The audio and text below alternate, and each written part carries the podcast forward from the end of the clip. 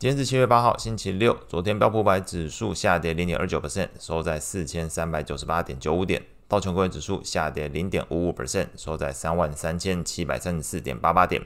纳斯达克指数下跌零点一三 percent，费半指数上涨零点零一 percent。恐慌指数 VIX 下跌三点九五 percent，收在十四点八三。美国十年期公债利率上升一点八六个基点，来到四点零六八 percent。美国两年期公债利率则是下降四点三一个基点，来到四点九五四 percent。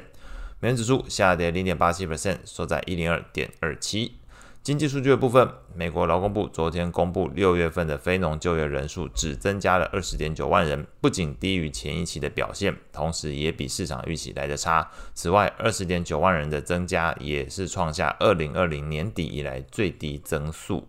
另一方面呢，六月份的美国平均时薪年增率维持在四点四 percent，这个数据则是比市场预期呃来的高的一个情况，因为市场预期是呃成长二点二 percent，但是公布出来之后是四点四 percent，虽然跟上个月持平，但是还是比市场预期来的强。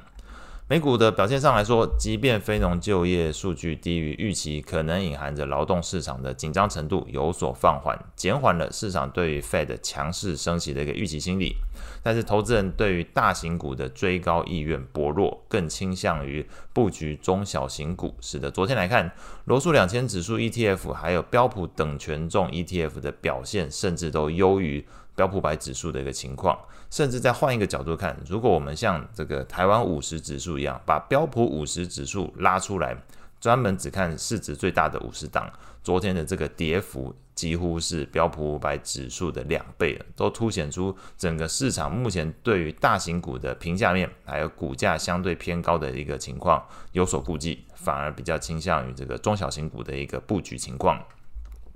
昨天来说，表现最亮眼的领域莫过于中国的 ADR 概念股，金融中国指数大涨超过三个 percent，MSCI 中国 ETF 也是走阳，超过了两个 percent 的一个涨幅。消息面是传出中国证监会宣布针对蚂蚁集团还有旗下的机构，在过往年度的公司治理。金融消费者保护以及多项金融业务违法违规的情况，处以罚款，并且没收违法所得。那市场是解读中国官方的监管力道可能从这个时候开始做一个放松，使得阿里巴巴的前景有望好转。昨天来看，阿里巴巴的 ADR 股价大涨八个 percent，是带动了整体中概股走强，所以算是一个呃。市场解读利空出尽的一个情况，所以昨天阿里巴巴大涨，整个 ADR 的股市来说，相对于昨天的整体股市情况明显走阳。类股表现上来看，昨天标普十一大类股里面表现最好的分别是能源、材料还有工业类股。表现比较差的是在必需消费、健康照护还有公用事业，而这三个都是非常典型的防御性质比较强的类股，所以在昨天来说，并没有市场情绪不好，只是布局的方向变了。刚刚跟大家前面提到，往中小型股的角度去看的一个情况变得比较强烈，反而是大型股的部分。对于评价面还有这个获利前景，可能目前来说，呃，一来也在观望这个接下来七月份的财报季的情况；二来评价面确实看起来是比较高的一个情形。债券市场部分，即便六月份的非农就业人数低于市场预期，不过由于这个平均时薪高于市场预期，也有一份部分观点认为可能会引发薪资还有物价的螺旋性通膨，不排除这物利率有可能持续走强的一个可能性。那美债市场于是出现了两种出场的情况，一种是由于近期利率突然间上升而被迫停损的部位，另外一部分呢，则是看对了近期美债殖利率曲线倒挂程度趋缓，选择先行获利了结的投资人。那在昨天的债市来说，债券型 ETF 的价格变化上，美国投资等级债券 ETF LQD 是下跌零点零九 percent，美国高收益债 ETF HYG 则是上涨零点零九 percent。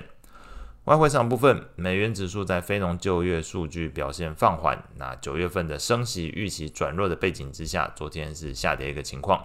日元的部分来说，有消息面，嗯，经济数据，这个日本的五月份薪资年增率超过市场预期，是推动了日元顺势在美元走弱的过程里面。那昨天是日元大涨一点三七 percent，汇价来到一四二点零七。但是消息面的部分来说，这周的这个风险资产波动率加大，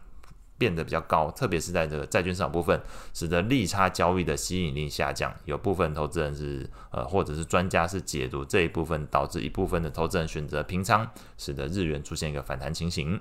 另外呢，加拿大的六月份。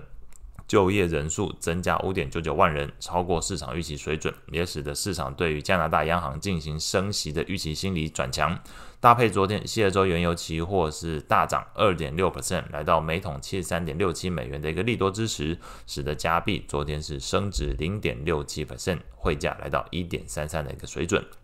那下周比较重要的经济数据是落在这个礼拜四啊，礼拜三、礼拜四有这个美国的 CPI 跟美国的 PPI 这一部分可以观察通膨的情况。那如果关心中国有没有进入通缩的情况呢？礼拜一你就会看到中国公布 PPI 跟 CPI，所以中国的部分观察礼拜一，美国的部分礼拜三、礼拜四你可以看得到这个美中两国之间的一个通膨的变化上。那财报的部分来讲，比较重要的是礼拜四、礼拜五分别有这个百事可乐，礼拜五的话则是有金融股，这个 JP Morgan、富国银行还有花旗都会公布财报。以上是今天所有内容，我们下次见。